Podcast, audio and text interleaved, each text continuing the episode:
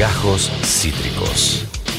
El formato podcast Cítrica Radio. Es el momento de ir con la entrevista del día de hoy. Esto surgió, bueno, por una serie de inquietudes que teníamos nosotros aquí al aire, pero también ustedes que se han comunicado con este programa y han hecho un montón de preguntas relacionadas a este contexto de pandemia que estamos viviendo, a este momento en particular de pandemia, de descenso continuado de casos, después de una alarma tremenda que teníamos con la posibilidad de la llegada de la variante Delta, que ya está aquí, pero que no ha provocado los efectos que sí ha provocado en otros países, como por ejemplo ha sucedido en Gran Bretaña, ¿no? Donde al tener un alto porcentaje de, incluso teniendo, perdón, un alto porcentaje de gente vacunada, de repente hizo estragos en la curva de contagios, eh, eh, la variante Delta. ¿Por qué aquí no sucede? Bueno, esas son preguntas que ustedes nos trasladaban que nosotros no teníamos cómo responderlas. Así que muy amablemente eh, Tomás Orduna ha aceptado salir con nosotros para explicarnos algunas de estas cuestiones. Él es médico infectólogo, jefe del Servicio de Medicina Tropical y del Viajero del Hospital Muñiz. Es también grupo, parte del grupo de asesores del Ministerio de Salud con respecto a esta pandemia y le agradecemos muchísimo por tomarse un tiempito para responder nuestras preguntas y la de la oyencia. Tomás,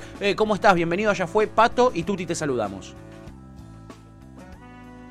¿Qué tal? Buenas tardes, ¿cómo les va? O buenos días, no sé todavía en qué momento estamos. Este, un gusto saludarlos. Este, claro, y también saludo a la audiencia, la verdad me gustó ese término, la audiencia, está del otro lado, en el éter. En el éter, efectivamente, es un, es un término inventado por, por nosotros, Tomás. Eh, muchísimas gracias. Oyencia. Oyencia, la sacamos nosotros de la galera. Este, eh, Tomás, la oyencia de este show radial eh, es muy inquieta, igual que nosotros, y la verdad es que veníamos preparándonos para, de repente, una subida de contagios por la llegada de la variante Delta, seguimos con mucha preocupación los primeros casos en la ciudad de Buenos Aires, en Córdoba, en Jujuy, y, no nos basábamos en, nos basábamos en los hechos, digamos, algo que nos han enseñado también ustedes, eh, los infectólogos y las infectólogas, que es a guiarnos también por ejemplos que han sucedido en otros países. Teníamos ejemplos como el de Gran Bretaña, donde con un porcentaje mayor al 60% de vacunación llegó la variante Delta y hizo que la eh, curva de contagios aumente un montón. Eh, ¿Hay alguna explicación eh, del por qué, del por qué eh, aquí no ha sucedido lo mismo, ya teniendo la, variante Delta?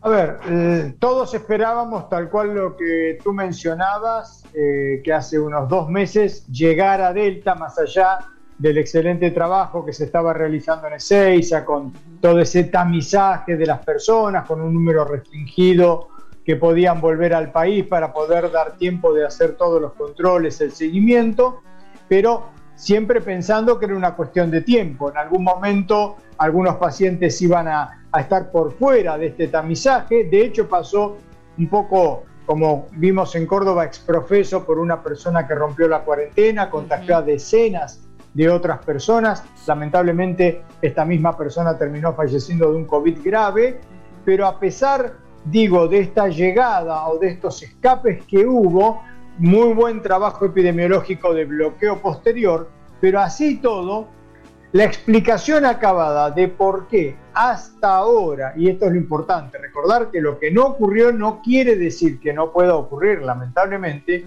hasta ahora por lo menos hubo una gran dilatación en la circulación de manera progresiva y predominante de la variante Delta sin que tengamos desde la ciencia, desde la biología, una eh, respuesta contundente que nos alcance para dejarnos tranquilos como explicación.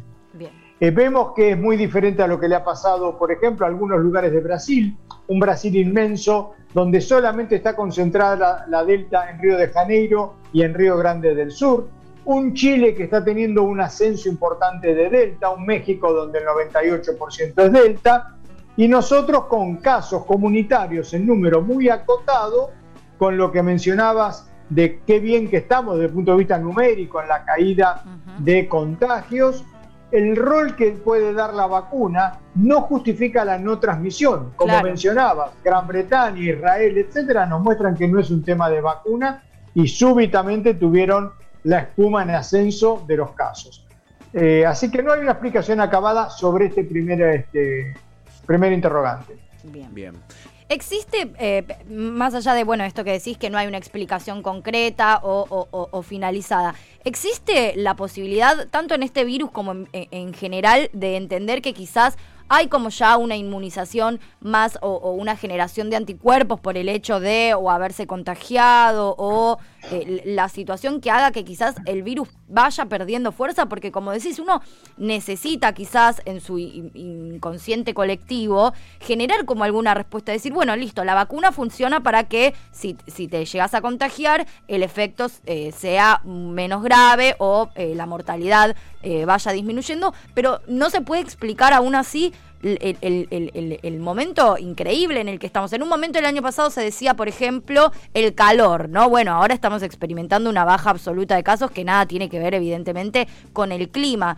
¿Qué, ¿Hay algo que el virus pueda llegar a estar perdiendo fuerza o eso no tiene nada que ver? No, no creemos eh, en lo de la pérdida de fuerza porque cuando, eh, digamos, volvemos a los ejemplos más cerrados porque están un poco más atrás y ya pudimos ver qué es lo que pasó Gran Bretaña e Israel, vuelvo a insistir, eh, llega el virus, el virus se dispersa, vuelve a infectar a mucha gente vacunada, pero con una variante. Los que van a terapia intensiva y los que lamentablemente terminan falleciendo son los no vacunados y de manera excepcional cada tanto es una persona vacunada que evidentemente tiene algo por lo cual no ha podido montar una respuesta protectiva adecuada entonces lo va a hacer con la variante Delta o lo podría hacer con cualquiera de las variantes. Ahora bien, si vamos a los casos graves y que han fallecido en Israel o en Gran Bretaña producto de la variante Delta, fuertemente esa gente no está vacunada. Por lo tanto, nada nos lleva a pensar que estaba debilitado, porque enfermó gravemente a las personas y mató a las personas. Pero que está claro. A esta altura ya no hay dudas no creemos en el... Eh, a ver, si bien es cierto que en virología uno podría pensar que cuanto más tiempo pasa un virus dando vuelta, por un lado puede generar variantes, pero por otro algunas de las variantes podrían eh, debilitarse en su acción patógena, no está hasta ahora comprobado. Bien. Por lo cual, si viene la variante Delta, que ya circula poquitito, si circula con fuerza, esa variante Delta el target, el objetivo que nos preocupa es que tome a gente que por diferentes razones no se han vacunado y tengan sobre todo factores de riesgo por edad o por enfermedades asociadas y ahí vamos a ver los cuadros graves. Bien, bien. En, este contexto que tenemos, que es un 65% de la población vacunada con una dosis, un 47%, estamos a punto de llegar al 50% de población vacunada con dos dosis, eh, eh, eh, unidades de terapia intensiva muy descomprimidas, un sistema de salud que empieza a respirar un poquito, nuestros trabajadores de la salud que dejan de estar tan asediados y que pueden tener un poco de pausa y de respiro. Tomás, ¿usted está de acuerdo con las medidas flexibilizadoras eh, eh, con respecto a las restricciones que comunicó la eh, ministra de Salud la semana pasada, Carla Bisotti? Sí, sí, sí, claramente estoy de acuerdo, recordando que todas esas medidas fueron anunciadas y fueron tomadas como decisión dentro del contexto de la pandemia. Es decir, nadie dijo que ha pasado la pandemia. Entonces, tenemos un contexto donde la pandemia está absolutamente vigente, activa en el mundo, con sus matices y diferencias. Dentro de ello tenemos nuestra propia realidad que tiene dos aspectos. El epidemiológico que mencionamos, la caída de casos, internaciones, muertes, la tasa de positividad estaba en el día de ayer a menos del 1% de la cantidad de personas testeadas. Bueno, todo esto son los aspectos epidemiológicos que permiten que hoy en mi hospital haya solamente una docena de pacientes. 12 pacientes para 400 camas, Hospital Muniz de referencia. Bueno. Qué golazo. Y lo otro, lo que acabas de mencionar, que son números tan buenos, prácticamente con 50% de la población total país de 45 millones, 50% con las dos dosis, 65% incrementándose rápidamente con una dosis, un millón de vacunas cada cuatro días es colocado en el brazo de una persona en la Argentina.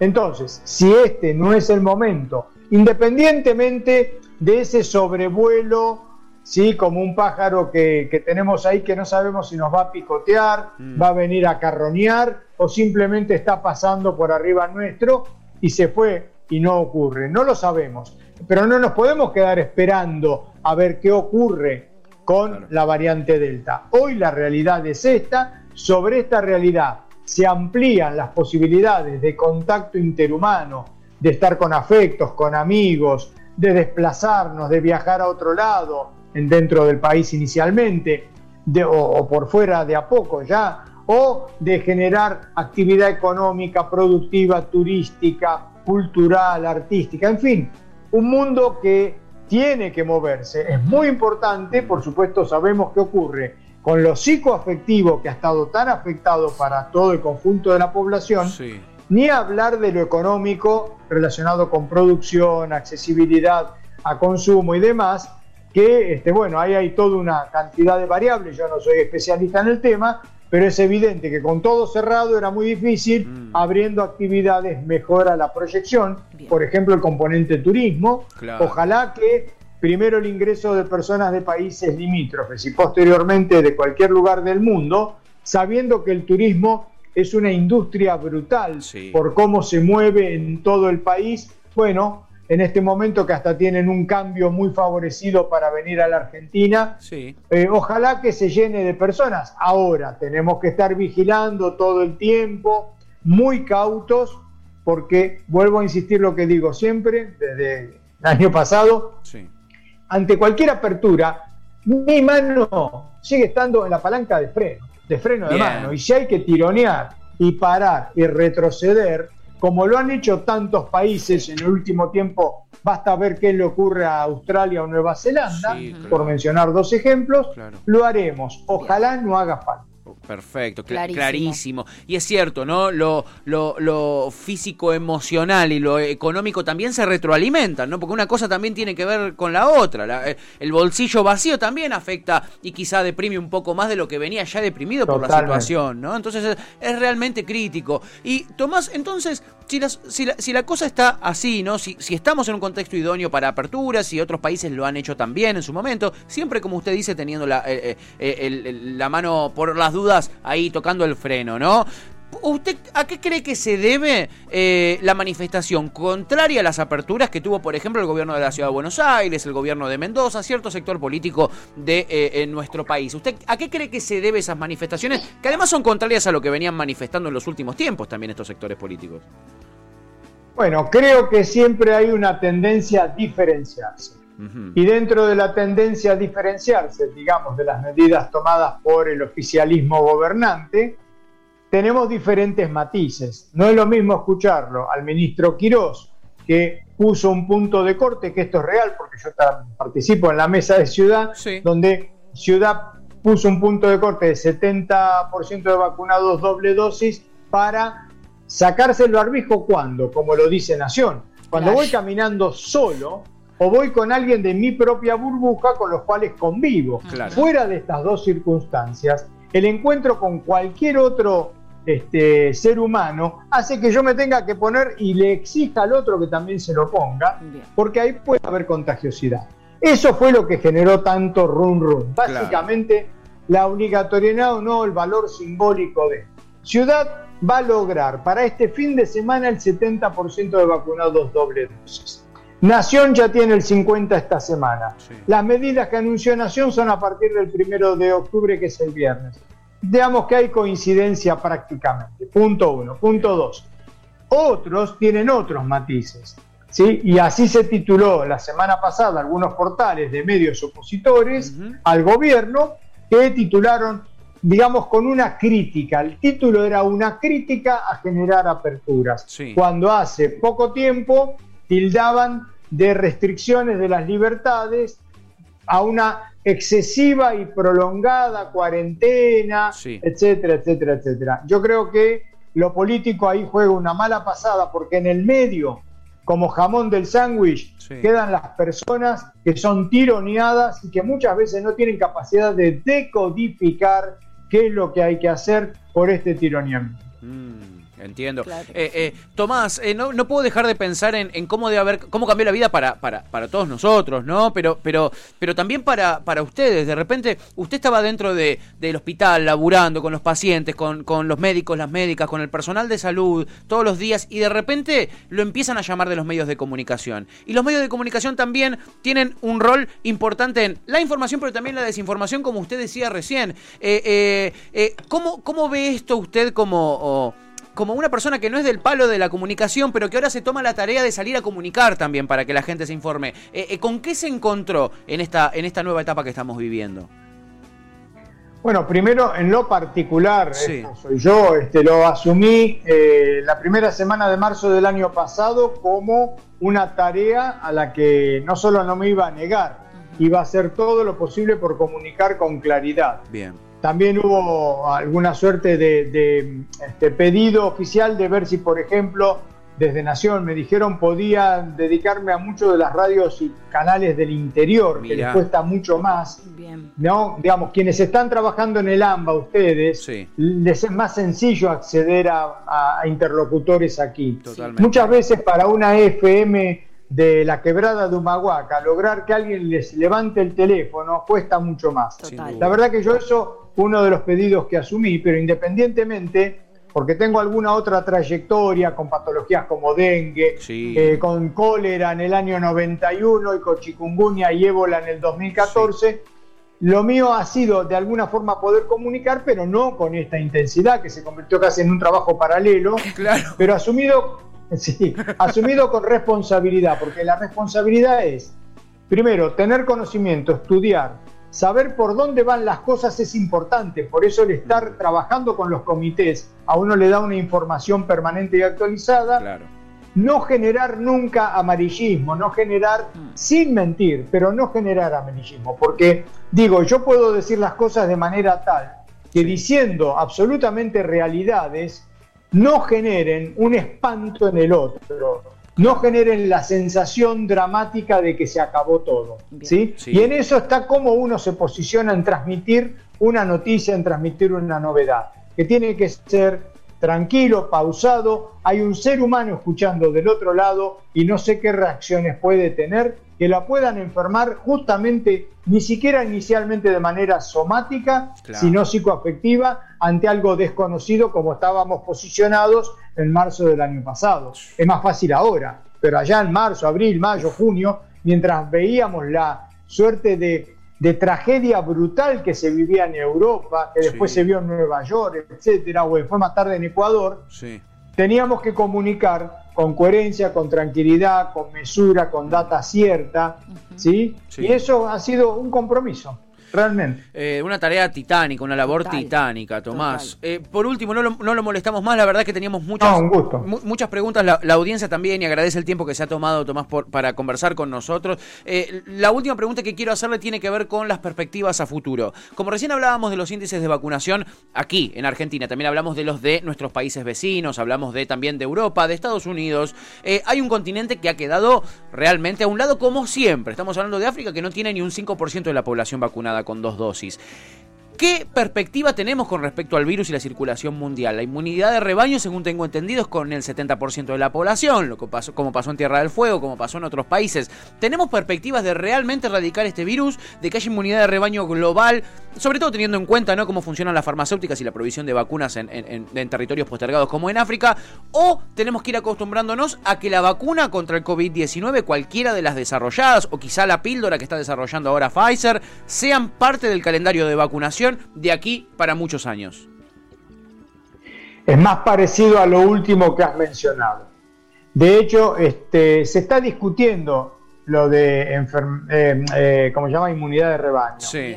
Porque el ejemplo de, si vamos a un paso atrás con Delta, sí, la variante original sumada a la variante alfa, cuando llegaron a la ciudad de Manaos, produjeron una primera ola brutal de casos, donde más del 75% de la población se infectó naturalmente. claro. Pocos meses después surge la variante Gamma, que es la variante Manaos, y volvió a haber una segunda ola producto de la propia variante generada, en la cual se demostró que la infección natural anterior no había desarrollado una verdadera inmunidad de rebaño que evitara infección. Y se infectaron con gamma con una segunda ola. Sí. Si vamos ahora actualmente al modelo de Gran Bretaña e Israel que veníamos utilizando, ellos estaban prácticamente en esa inmunidad de rebaño, más del 70% de la población vacunada. Sin embargo, la ola por Delta dio lo que acabamos de mencionar. Sí. Por lo tanto, hoy pensar en esa inmunidad de rebaño tiene más que ver con lo protectivo de evitar casos graves y muerte, pero no de poder evitar la infección, Bien. sean por variantes este, que están circulando como ahora Delta o variantes que pudieran eventualmente surgir, donde más chance tienen, por ejemplo, es en lugares como el África, donde no hay vacuna, Claro. donde está circulando espontáneamente. Así que el concepto de inmunidad de rebaño, puntos suspensivos, se está redefiniendo. Bien. Lo que sí sabemos que el estar vacunado evita que me muera. Bien. Por lo tanto, tiene que llegar vacuna al último confín del planeta. Y entonces, en base a eso, seguramente el virus del COVID va a seguir circulando como un virus endémico respiratorio, con momentos de mayor o menor incidencia según variantes climatológicas y demás. La vacuna, si quedará en un calendario con refuerzos anuales cada cinco años o quizás nunca más para mucha gente, hoy día imposible futurología Bien. y veremos si el desarrollo de algunos fármacos ayudan puntualmente para cuando yo sea, por ejemplo, contacto de alguien sabido positivo, Sí. tome la medicación 5 o 10 días y evite la infección, que es lo que está haciendo ahora como prueba el laboratorio Pfizer. Sí. Por lo cual creo que vamos a un mundo en que necesitamos vacuna para evitar la muerte, no la infección, pero sí la muerte. Sí. Va a haber diferentes momentos epidemiológicos y poder reabrir el planeta a algo parecido a lo que dejamos, nunca igual. Bien.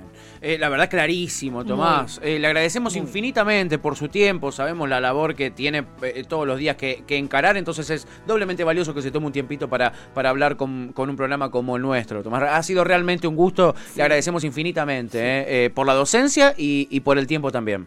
Por la claridad. Muchas gracias a ustedes por la invitación, un gusto, gracias porque sea claro y lo pueda entonces usted manifestar. Eh, a disposición. Que pasen muy bien, saludos a la audiencia. Muchísimas gracias. gracias. abrazo grande, Tomás.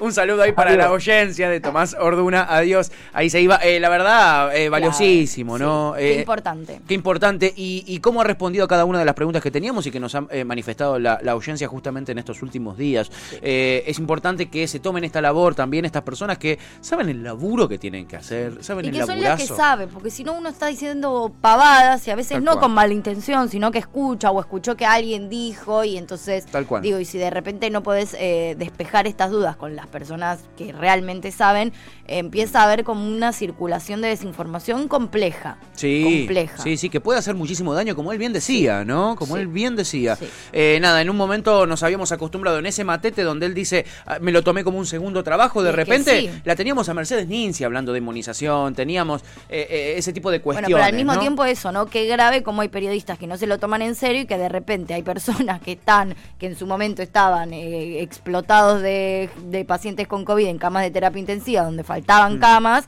y... Mm. En el ratito que y tenían. tener que salir a Claro. explicar, pa- o peor, porque ni siquiera explicar, a, veces, a desmentir. desmentir Sí, la- no. lo que se decía o a romper con esta desinformación. Complejo, ¿no? Entonces, bueno, ahora por suerte estamos en una situación muchísimo más eh, amena, pero en su momento fue muy grave. Fue muy grave. Fue muy grave, fue muy Eh, grave. Recordemos, eh, Tomás Arduna es una eminencia, es una eminencia no solo aquí en la Argentina, mundial. Él es eh, médico infectólogo, es jefe del Servicio de Medicina Tropical y del Viajero del Hospital Muñiz. Ha hecho un laburo tremendo con respecto al dengue, al chikungunya, al ébola. Es, es una persona que labura eh, por el bien de la humanidad, no solo de la sociedad argentina. ¿ok? El, ébola, el ébola no estuvo ni cerca de, de tener nada influencia acá en nuestro país, pero en África ha hecho desastres y él es una de las personas que se pusieron esa investigación al hombro también. Este, eh, y, y- y nada, no, no me pareció que no estaba de más preguntarle lo de África, ¿no? 5% de vacunación de dos dosis. eh, eh, nada, ¿qué- ¿en qué planeta vivimos? Sí, y qué importante esto, ¿no? Del federalismo también Mm. de repente, ¿no? Como poder decir, che, bueno, a alguien en La Quiaca le cuesta mucho más, a una radio allá, poder acceder a una persona que está también eh, con este nivel de información. A veces es muy difícil. Entonces también valorar. ¿no? Sí, sin Valorar duda. que tenemos estos espacios y estas posibilidades y este alcance. Sí, totalmente, totalmente. Eh, un gustazo entrevistar a Tomás Orduna, eh, a- parte del grupo de asesores del gobierno de la Ciudad de Buenos Aires y del gobierno nacional. Eh, ha sido realmente un placer. Esto fue Gajos Cítricos. Encontrá los contenidos de Cítrica Radio en formato podcast en Spotify, YouTube o en nuestra página web.